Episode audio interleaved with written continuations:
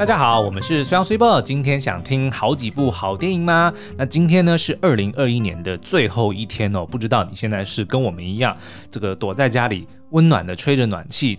那就是在沙发上面抱在一起盖被子，然后还是说在外面人挤人，在寒风之中等着倒数呢？那不管是哪一个，我们今天的节目呢，希望都能够陪伴你，就是度过这个倒数前的一段时光哦。好，那我们今天其实想要利用最后一集，就今年最后一集的这个节目呢，来试图解答一个问题或者一个迷思。什么问题？就是。院线票房好的电影哦，等他们下片上了这个 OTT 影音平台之后，他们的成绩是不是还是一样的好？哦，也就是说，如果很多人都已经花钱去了电影院买票，嗯、那这部片当它变成呃在上影音平台的时候，还会不会有这么多人去看？然后还有另外一点就是，那大家在院线里面嗯选择想要看的电影。Versus 他在 OTT 平台上面自己在家偷偷看的电影，对，会不会口味有所不同呢？你自己呢？就是你在影音平台上面，你在挑的时候，你会像我们今天早上其实才重看了一次《上汽》，嗯，对不对？那可是重看《上汽》的原因，其实是因为我们睡前，大家都知道我们之前睡前都喜欢。靠着追剧来帮助入睡嘛？对。那我们之前就从这个呃六人行啊、摩登家庭啊，然后一直看到最近正在追的叫做《金家便利店》。嗯，这个其实应该比较少人听过，因为它是一个加拿大剧。但是呢，它的这个男主角呢，就是上汽的男主角刘思慕。对。那不过还蛮有趣的，忍不住想要多聊一点。就是后来才发现说，他在《金家便利店》跟在上汽里面的这个角色成长过程，其实都非常像，都是一个。受不了他爸，然后很小的时候就因为父子不和，然后逃家，逃家，然后最后又得要面对他爸爸的、嗯、的故事。好，Anyway，反正《金家便利店》很好看，就如果大家想要听我们聊的话，嗯、我我可以再花时间跟大家就是多谈谈这一部剧哦。好，Anyway，我的意思就是说，像我们今天早上看上季，其实也是因为我们去院线已经看过了。那但是我们还是会在 OTT 上，就因为是喜欢的作品，所以我们还是会忍不住再租借一次来看。那所以不知道那 Sweetbon 你自己呢？你你在 OTT 上面挑选的这个动力是什么？嗯，当然，如果我院线看过了，我在 OTT 上面比较不会去优先看它啦，嗯、还是可能会多看一些就是大家在讨论的，就是譬如说口碑的电影啊，嗯、就是可能当初在院线并没有。这么受人瞩目，可能比较不是商业大片。Oh, OK，然后再可能就是看一些韩剧啊，或者是台剧啊，差不多都是这样子。嗯、OK，好，嗯、那没关系。我们今天呢，就想要借由这个解析 MyVideo 它的这个二零二一年的十大戏剧跟电影的排行榜，来试图解答我们刚刚的问题，就是院线受欢迎的片到了 OTT 上面是不是还是一样，嗯、或者是说大家在 OTT 上面挑选作品的这个口味跟做法是不是跟院线差不多呢？嗯哼，嗯。好哦，那我们就先从电影开始吧。好哦，那这个 MyVideo 二零二一年的十大，我们从第十名开始哦。好，第十名呢是《魔物猎人》，嗯，第九名呢是《黑寡妇》，第八名是《怪胎》，第七名是《神力女超人一九八四》，第六名是《玩命关头九》，第五名呢是《拆弹专家二》，第四名是《灵魂急转弯》，第三名是《永生战》，第二名是《哆啦 A 梦：大雄的新恐龙》，第一名给你猜。当然是《鬼灭之刃》呐，没错，是我们的这个《无限列车》剧场版哦。嗯、那但是你看，刚刚这样子听我这个数一下他们这个二零二一年倒数的这个排行榜，你会发现一件事情，的确上面的片都是口碑都是院线很好的片，但是呢，有一个呃线索，就是他们有时间差。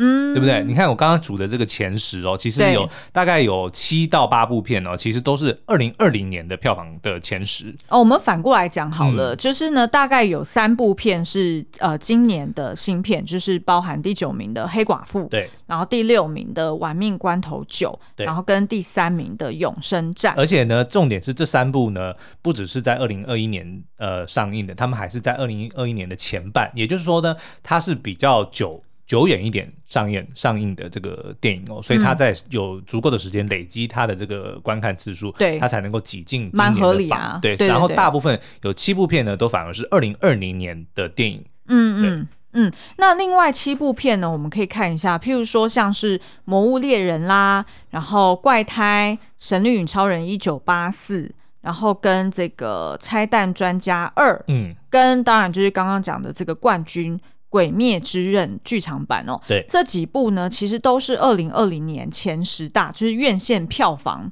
嗯、呃表现很亮眼的作品，嗯、结果来到了 OTT 平台，哎、欸，也还是就是有很多人在看，哦，所以就会觉得有点怀疑说，哎、欸，那是不是就是不同的人，还是说？嗯，有部分的人又重看了一遍，那就不确定到底比例是怎么样。对，因为我们没有非常详尽的数字，但是如果从这个呃轨迹或这个迹象来看的话，其实应该是可以下结论说，就是反正受欢迎的电影，不管是在院线还是在 OTT，都是会受欢迎，应该是可以用这样子。对对对，可以这样讲，可以这样讲。但是呢，我们待会呢会对这个前五名呢做更详尽的介绍哦。其中呢，你就会发现，哎，好像还是有一些作品，它的票房其实并没有那么的好，但是上了 OTT，哎，却莫名的能够挤上蛮前面的名次哦。嗯，我们待会就来详细的介绍。好哦，好，那第五名呢，我们想要跟大家讲的就是《拆弹专家二》哦。那他当初在这个上映的时候，他其实是二零二二零年的最后一天，十二月三十一号上映的哦。然后他累积了九千一百三十八万的票房。那后来呢，在这个 OTT 平台上架之后，也是很受欢迎，就挤进了二零二一年的前五名哦。那你会以为说，哎，《拆弹专家二》那应该就是《拆弹专家一》的续集喽？错，哎嘿，那基本上没有什么关系，但是又有很多的关系，我觉得好复杂哦。就是角色是一样的，也不只是角色是一样啦，角色也不一样，他的演员是一样的，他的导演是一样的，他的。好像编剧，反正就是剧组里面非常多的人都是一样，但他们都是演一样，对，但他们是演不一样的角色。比如说呢，男主角刘德华呢，他在这个里面呢叫做潘成峰，可是他在第一集里面呢却不叫这个名字。我突然一下想不起来他叫什么名字。没关系，反正就是完全不一样的角色。嗯，但是呢，他都是在演这个香港的 EOD，就是专门呃拆除炸弹的这个应变。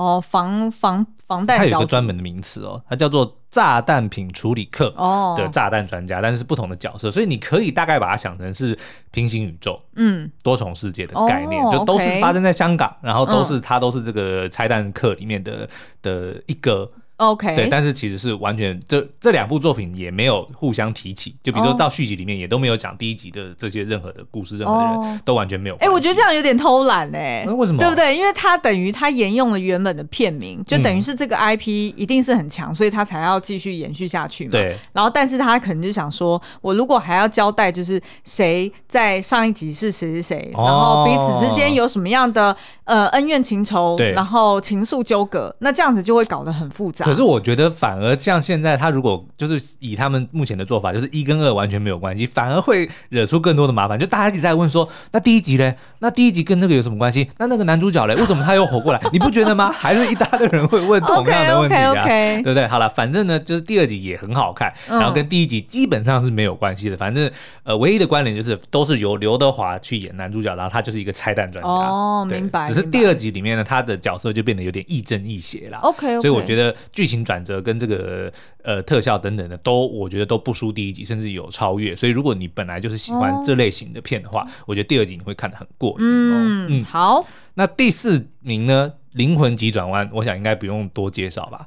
对，而且你跟我讲他的那个院线票房的时候，其实老实说，我有点吓到哎、欸。我本来以为他没有破亿，嗯，结果他居然有一点八亿，破很多，一点八亿，对。对好，那这个灵魂急转弯的故事呢，就是在叙述一个中学的音乐老师 Joe 哦，他其实呢，呃，是很热爱音乐的，然后他也很热爱就是弹琴表演，嗯，然后他一直都向往着自己能够加入一个爵士乐团，嗯、哦，就是那种好像很 free 啊，然后随时就是。呃，弹错一个音符，然后感觉好像也是在创作的感觉，那个就是他们的 style 啊，就是他就是即兴创作了哈。那但是呢，他呃，就是一直都没有办法成功的加入一个乐团，嗯、然后。也感觉自己好像在职业上面不是很顺遂，嗯、所以他就等于是说，呃，离自己的梦想越来越遥远哦。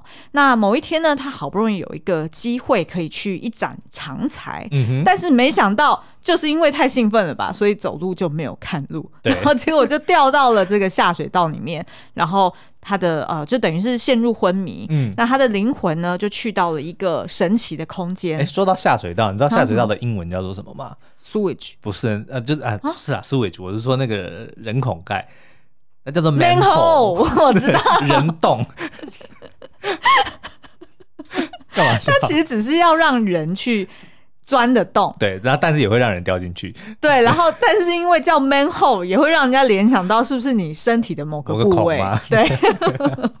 好啦，那反正呢，他的那个灵魂就去到了一另外一个空间，其实基本上就是大家所认知的天堂的概念，Afterlife。只是在这个天堂里面，你看不到所谓的上帝，嗯，或者是有一个某一个造物主在那边，对，呃，安排就是所有的灵魂的这个 logistic 吧。嗯、那所以呢，他去到了天堂之后，他就觉得实在是很不甘心，对，因为他好不容易有机会可以。成就他自己的梦想了，所以他就想尽办法要回到人间。可是呢，却在天堂里面阴错阳差的跟另外一个死不肯投胎的灵魂叫做 Twenty Two 二十二，嗯，就跟他呢就想办法一起复活了。嗯，那呃，结果呢，他们两个就在这个就是人间呢，就有一趟算是就是结结伴，然后展开了一趟旅程，嗯，然后也因此去认知到。就是到底人生的真谛是什么？然后以及你到底要怎么看待？呃，人在这世界上是不是一定要有一个火花？嗯，一定要有一个你擅长或者是嗯。命定要去做的事情，嗯、你才值得活在这世上呢。对，那所以其实我们针对灵魂急转弯，呃，在 Podcast 或者在 YouTube 频道，其实我们做过好几集不同角度的解析哦。嗯、然后我们也带入了一些呃，就是哲学家的一些呃理论来去做。分析。那如果大家有兴趣的话，也可以回头去找找看我们那几期的节目来听听看哦。嗯就是、常听我们节目的观众应该会对存在主义这个名词 非常的熟悉。哦、大家听众应该讲说：“虽然你不要再讲了，我都会背了。”对，但是我这次用的是不同的哲学家，是海德格哦，跟以前的是不同的哦。OK OK，好。好哦、不过，那你可是，所以你觉得说《脑灵魂急转弯》这部片，嗯、因为说实在的，我们都知道说，在 OTT 上面，另外有一个现象，就是很多片都是。合家观赏，或者说小朋友爱看的，因为等于说，呃，父母可能买了租了，他可以一直无限播放，对对对，对不对？那所以他会冲上去是合理的。但是灵魂急转弯其实是蛮深奥的，说实在，小朋友是不一定看得懂。他比较适合大人看，我。对，所以你你觉得他他是因为是卡通的关系才会上吗？还是说其实他就是因为大家就对这个议题，或者说对皮克斯的作品本来就是比较、嗯？我觉得皮克斯有他本身的招牌，嗯，就是他。招牌很响亮，对。然后第二个就是，我觉得灵魂急转弯这个议题，大家一定会非常有感，嗯，因为几乎所有人都经历过这个历程，就是不断的在找自己的人生方向，就是活着到底要干嘛？对。然后我的使命感是什么？嗯，其实有很多人是觉得自己怎么样都找不到那个兴趣跟热情，是。那他就会觉得说，那我是不是好像就是只能注定去做一些。自己觉得很无趣的工作，嗯，对，所以我觉得这个议题本身它就是很让人可以投射，Okay 所以才会有这么多的播放次数。那你的答案就会直接带出第三名《永生战》。OK，、嗯、而且是我们的孔刘欧巴的戏哦。对，我们孔刘跟朴宝剑就是一大一小两大男神所主演的、哦。嗯、那这部片当时在上映的时候呢，得到了四千四百八十九万的票房，还不错。但是我觉得可能对片商来说还是好像可以更好，应该应该要更好才对哦。嗯、那可是他在讲什么呢？就是刚刚 s i b o 提到的生命的意义。可是如果灵魂急转弯是用了一个自认为命不该绝的人，嗯，很早就死了，来去理解。生命的意义的话，那永生战就如同他片名所讲的，他就是试图用过永生这个概念来探讨生命的意义。嗯，那永生战的这个原本的韩文的片名呢，叫做徐福。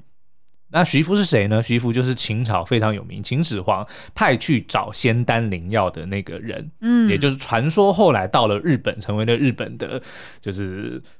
算算是什么什么什么开国始祖之类的吧？What 有啊？我不知道这是徐福不是带了不知道多少童男童女，然后去就到这个东海要去找那个仙药嘛？然后就有人传说，就是日本后来的第一代天皇就是徐福。嘿，哎呀，你不知道这件事？我不知道这件事哎，但是这是传说而已。传说，但是的确日本有在拜徐福啊。嘿，我也不某些地方，某些地方有在拜徐福。哦，了解。Anyway，那反正徐福呢，就是当年秦始皇为了要永生不老，他派去找这个仙丹灵药的人哦。那这部电影就在讲说呢，这个人现代的人哦，有一间。公司呢，它透过了基因改造还有复制人的技术呢，它制造出了一个男性的实验体，然后把这个男性的实验体取名叫做徐福。嗯，为什么呢？他是第一个能够永生不老的人，就是说他身上的细胞呢，能够治疗任何疾病。哦，所以透过了徐福，人类将可以战胜死亡，而且解开生命的意义。哦，嗯，OK。好，那所以这部片，呃，我会说，大家在院线看的时候，都会期待它要有非常多的打斗啊，嗯、或者是特效啊，因为感觉好像复制人，你就会觉得是应该要更多一点的特效嘛。对。但是其实呢，我觉得这部片。呃，如果你抱着对的期待值去看的话，嗯、就会发现说他会花更多的时间是在这两个人去，嗯、就是这两个男神去做一些对比啦。对，因为其实这个孔刘饰演的角色呢，反而是已经得了癌症，他已经即将要死了。然后，但是呢，他却又要护送这个徐福去、嗯、呃，就是下一个地方，所以等于是他在一路上跟徐福就展开了一个呃。公路之旅，然后也是 road trip，对对对，然后但是一个是永生不老的人，嗯、就是永远不会死的，然后另外一个是即将要死的人，对，所以他们两个就会针对生命的意义，嗯，以及活着的价值有很多的辩证。哎，那这样其实它跟灵魂急转弯的确可以搭配一起服用哦，因为你看灵魂急转弯是一个死不肯投胎，啊、一个是不管怎样都想要立刻投胎的，不也不算投胎，就是马上活过来的人，嗯、这两个人的对比。对。那永生战是用一个永远不会死跟一个马上就要死的人。是啊，OK，对啊，所以就是呃，我觉得就是如果抱着这样子的期待值去看《永生战》，就不会就不会觉得说哦，好像动作戏不够多。嗯嗯，好，那刚刚我问 Swivel 的问题说，你觉得《灵魂急转弯》是因为是小孩子爱看，还是是因为这个题材关系？Swivel 讲说是那个题材的关系。嗯，那可是呢？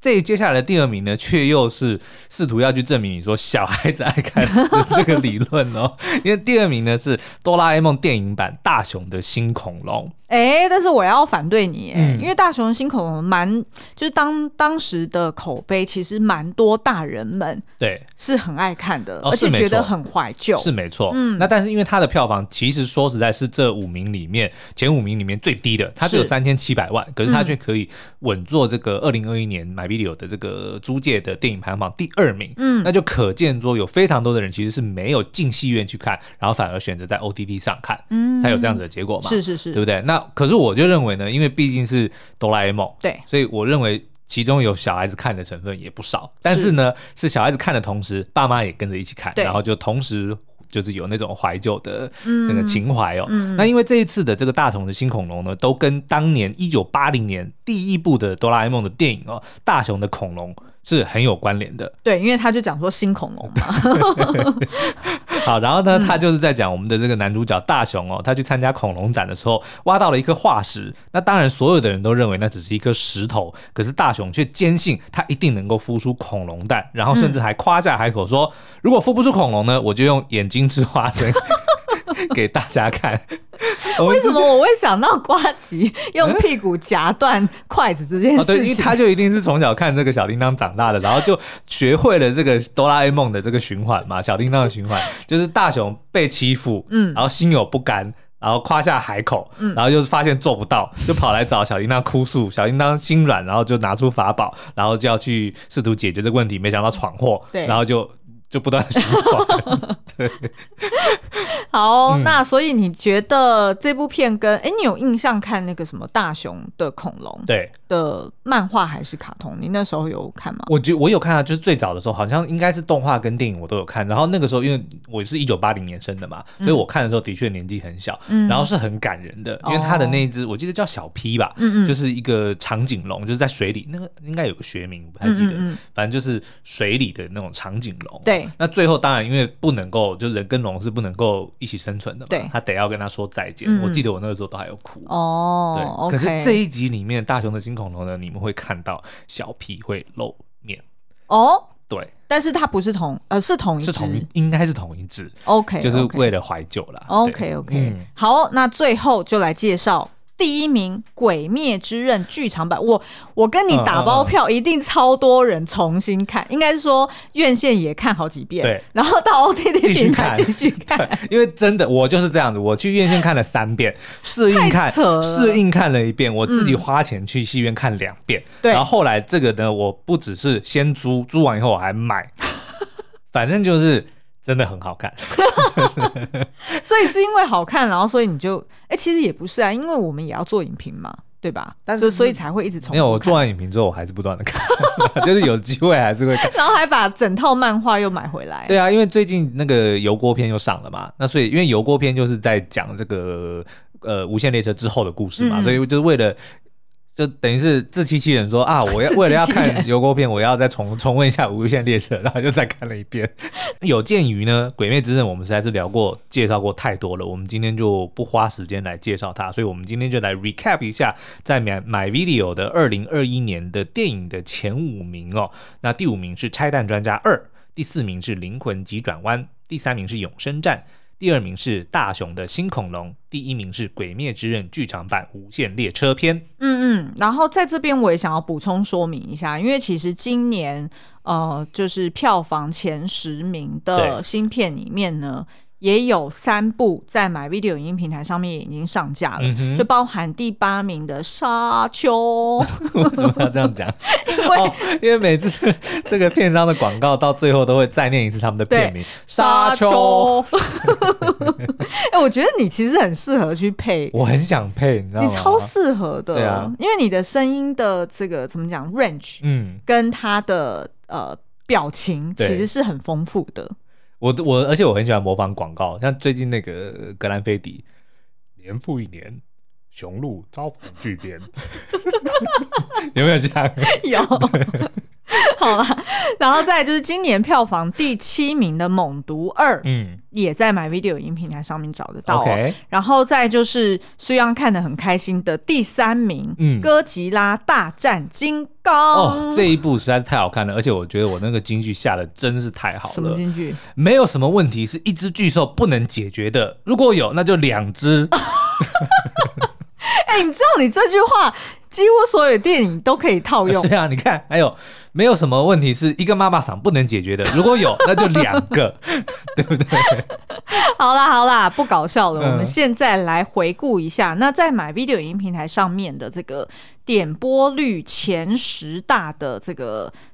呃，应该是不止台剧哦，大部分是台剧，就是影集，对对对，戏剧类的哈。对，那我们先来看一下第十名，就是我们多次介绍过的《我的婆婆怎么那么可爱》。哎、嗯哼，我觉得他不太确定他们的这个，就是是不是有把这个级数的因素也一起算进去。这个也是我一直很想要知道的这个迷思，就是比如说不同的这个影音平台，他们在排的时候是以级数为主呢，还是以这个？总观看次数，哎，那我们应该要私底下来问问，问，对不对？因为你看我的婆婆四十几集，我对不对？对啊，那你看一次四十几集，就抵人家一集看四十四十部四十遍。对啊，对对，那如果这样子，我要冲排行榜，我就尽量把它。但是问题是你还是得要四十集都看完啊。对不对？也是也是。好，然后第九名是赘婿，嗯、这个我们没看过，我们就不再赘婿了。呃，好，好，然后赘述。第八名是 Voice Four，嗯，哦，这个呃，这个系列是一个犯罪悬疑的韩剧，哦，所以前面就是 Voice Three、Voice Two、Voice One 嘛。哦。OK，宋承宪的.其实我一直很想要看这一部，好，但是因为实在是太多了，就是它已经累积到第四季了，对、嗯，所以就觉得好像先去看别的新的。但是这个逻辑不对啊！你看 Voice Four 前面是 Voice Three，那可是问题是，请回答一九八八前面不是请回答一九八七啊，Right？哎、欸，请回答一九八八在前面是什么？好像九四吧。哦，他先拍九四，然后再对，反正就是他不是用这个直接数字的的逻辑啊，很无聊的对话。好，第七名《天龙八部》二零二一年版的，OK，嗯，然后第六名是大发不动产，这个我们之前图文也有介绍过，就是它比较有一点，呃，算是奇幻。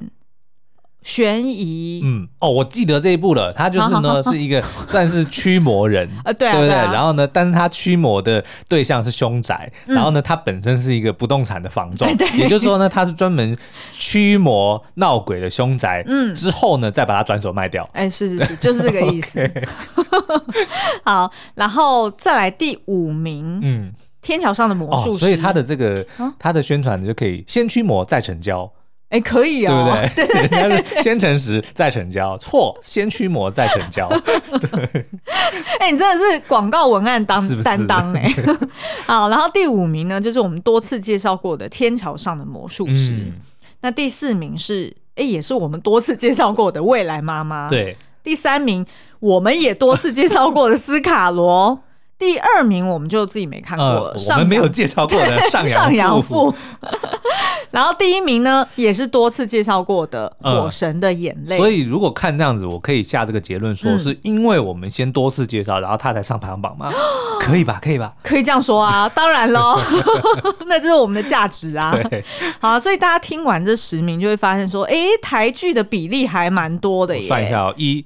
二三四五部哎、欸，对啊，很厉害哦。然后再就是那个呃韩剧，嗯，有大发不动产跟 Voice Four 嘛，对对，所以呃主要的就是在 My Video 影音平台上面的前十名就是这十部哦。嗯、那因为时间的关系呢，然后再加上其实前五名我们多次都介绍过，嗯，所以我们今天是不是就简单的 highlight 一下这五部？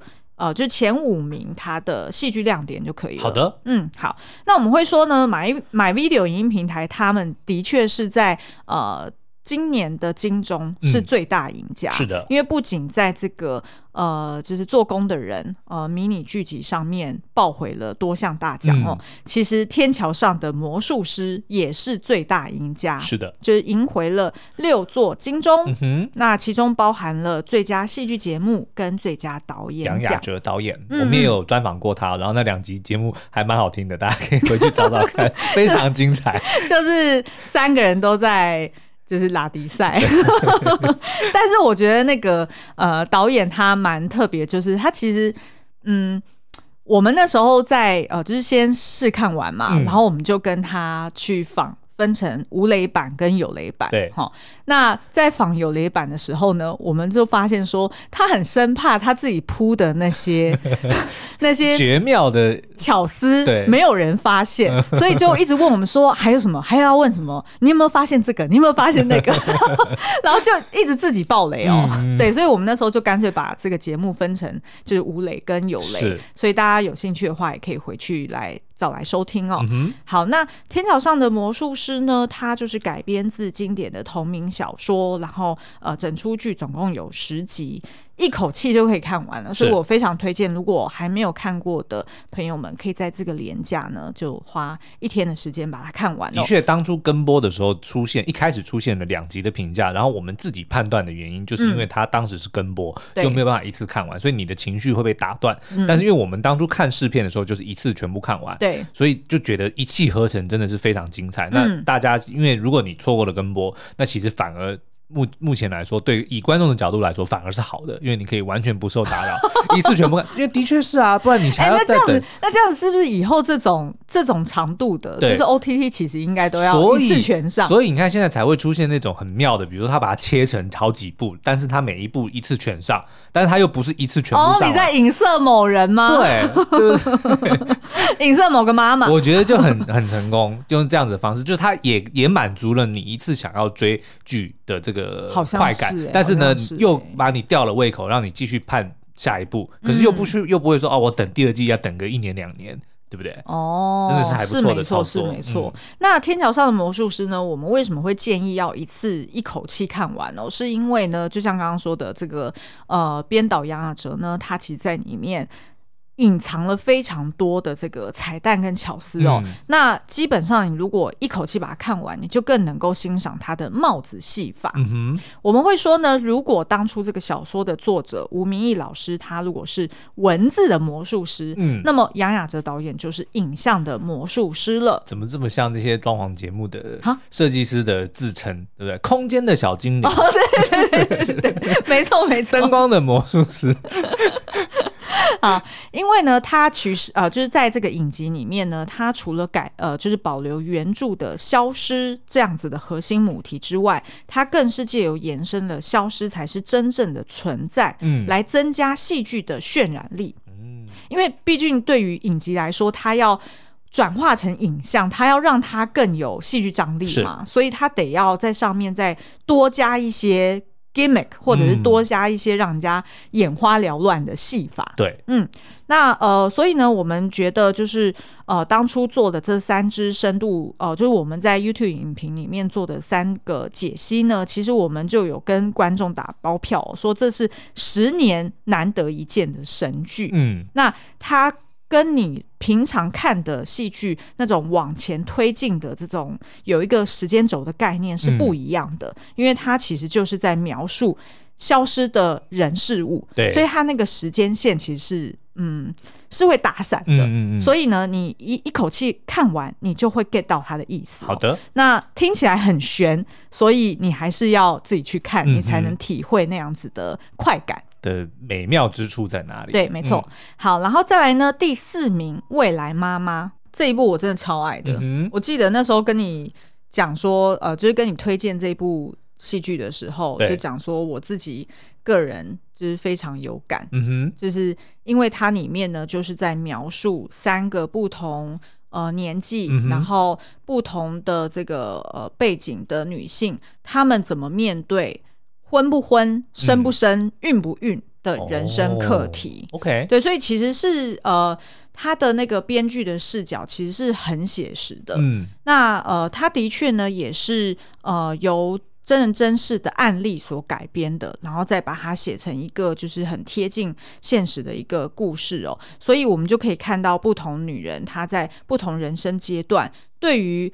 哦、呃，就是进入婚姻，或者是要不要孕育下一代，嗯、然后以及跟他个人的职场，然后跟他个人的生活有哪些冲击跟冲突，是。就是蛮就是很有感啦，嗯，所以我觉得这一部就是非常推荐大家去看，好哦，那也算是。金钟奖的遗珠。是没错，嗯，好，然后第三名呢，斯卡罗，哇，嗯、这个实在是介绍太多遍了，而且我们那时候我还 K 了很多本书，就是包含那个他呃原先改编的那个历史小说《傀儡花》，嗯、然后跟呃其中里面的两个历史人物他们自己的手记哦，那其实我都看完了，然后其实我觉得这一部呢，嗯。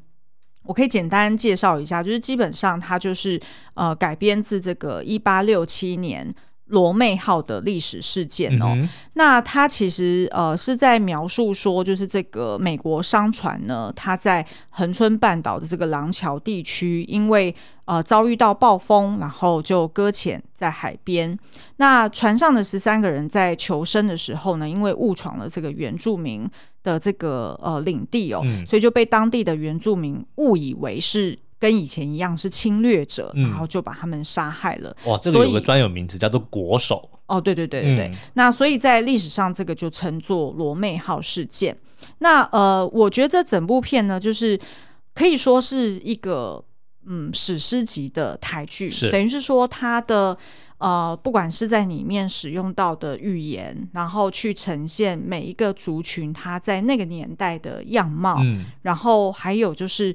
呃，这些族群们，他们为了要生存，然后彼此之间长期的交锋，然后跟发生利益冲突等等的，那他们同时之间又要去面对外来势力的威胁。我觉得这个东西其实是很值得我们现在去借鉴的。嗯，所以非常规模非常的大，然后其实也是拉得蛮远来看这件事情。嗯嗯，所以我会说，就是。呃，就是如果大家在看这个剧的时候，嗯，不要把它看成是纪录片，嗯，就你本来就是台剧，你不应该把它当纪录片，哦。它一定是因为戏剧效果有做一些改编。对对对，嗯，那这个是合理的改编。对，那当然就是只要戏剧它能够引起大家注意到，哎，过去有发生过这件事情，嗯，然后大家。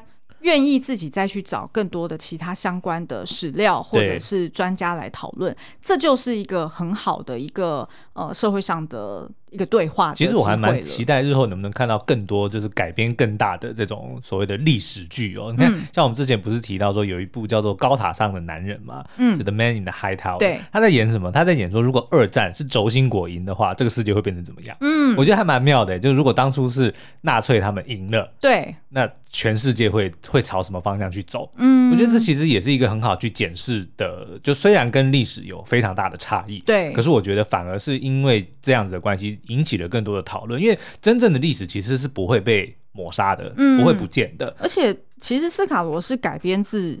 呃，历史小说《傀儡花》，也就是说，《傀儡花》本身就已经是一个虚构小说，三创、二创、再创。哎，对对对，再创，对对对，所以其实它会有一些改变，也是很合理的。嗯、是。好，那我们再来呢，看看第二名就是《上阳赋》哦。这个因为我们没有看过，所以我们就不仔细介绍。对，它基本上就是一个算是古装剧，嗯，然后女主角是章子怡，嗯、男主角是杨佑宁，都是熟面孔哦。对，那有兴趣的朋友也可以上去看看。好，好，然后最后呢，冠军就是《火神的眼泪》啦。嗯、那有应该有蛮多人在今年的金钟就会问说，嘿，为什么《火神的眼泪》是？五五月播的呀，为什么他没有入围金钟呢？事实上就是根据他们的那个好像金钟的规范哦，就是因为他是五月一号首播，所以他按照他的规范就是隔年的金钟。哦，对对对所以也算是合理。对，也算是好事啦，哦、就不要强拒自己打在一起。是，所以这样可能也跟就是为什么我们会觉得，哎，好像做工的人应该是更早之前的，但他在这一届却是得了很多的奖，是应该也是同样的的道理，就是播出的时间跟他的截止日。对对对，嗯、没错。那他的故事呢，就是描述呃一群这个消防队员的故事哦。然后呃他们在这个惊险的打火啊、救护啊，还有救援行动里面呢，呃让观众们看见就是人性跟社会的百态。然后引出了一堆台湾雕，真的耶！这出剧呃，他也是用跟播的方式，嗯、然后一开始呢，呃播出几集的时候就。大量的被攻击，说很像在说教的那种公式的什么纪录片，嗯，对，就很多人在攻击。然后，但是呢，等到他播完的时候，大家再重新看，然后又在那边把它捧成是写实神剧《火神的眼泪》这样，所以一度在网络上面其实是评价两极的。但其实，在台湾制作这种消防职人剧的故事，其实是。非常挑战的，因为台湾的消防工作本身就很复杂，对，所以你要先把他们的工作介绍清楚来，但是又要保留一定的戏剧效果，嗯，这件事情就已经很难了。然后再加上里面又有很多个角色，对，对不对？所以每一个角色都有自己，譬如说个人的问题，或者是他家庭背景的问题，所以他们又有自己的成长跟情感，所以很多东西他就得要取舍，嗯，所以我会说这出剧。你乍看的时候的确会有点不习惯，嗯、但是你后来你就理解他为什么要这样子去放，就是他跟一般的呃戏剧的套路其实是蛮不一样。我觉得其实最重要的这类的职人剧，真的是让我们这种所谓的一般人，就是普通的老百姓，真的去理解到说做这一行这些职业的人，他们是多么的辛苦，多么的不只是需要尊敬，而且还很需要我们的合作跟配合，才能够帮他们把。工作做得更好，像我自己印象最深或者我我从整出戏里面得到最大的 take away，就是我真的一定要把自己家里的防消防工作做好，我才能够去，就是就是对他们最大的帮助。是的，嗯、没错。好、哦，那以上就是呃在 MyVideo 影音平台上面的呃前五名戏剧，我们再来。呃，细数一下哦，第五名就是《天桥上的魔术师》，嗯，第四名是《未来妈妈》，第三名是《斯卡罗》，然后再来是《上阳赋》。那冠军就是《火神的眼泪》啦。好哦，那所以今天就是我们这个二零二一年的最后一集哦。所以在这个最后一天呢，祝福大家呃今天晚上能够过一个安全的跨年夜。嗯、然后呢，明年开始，明天开始就有一个全新、非常美好、非常呃心想事成的美好的一年。好哦，那今天的节目就到这边，我们明年再见，拜拜，拜拜。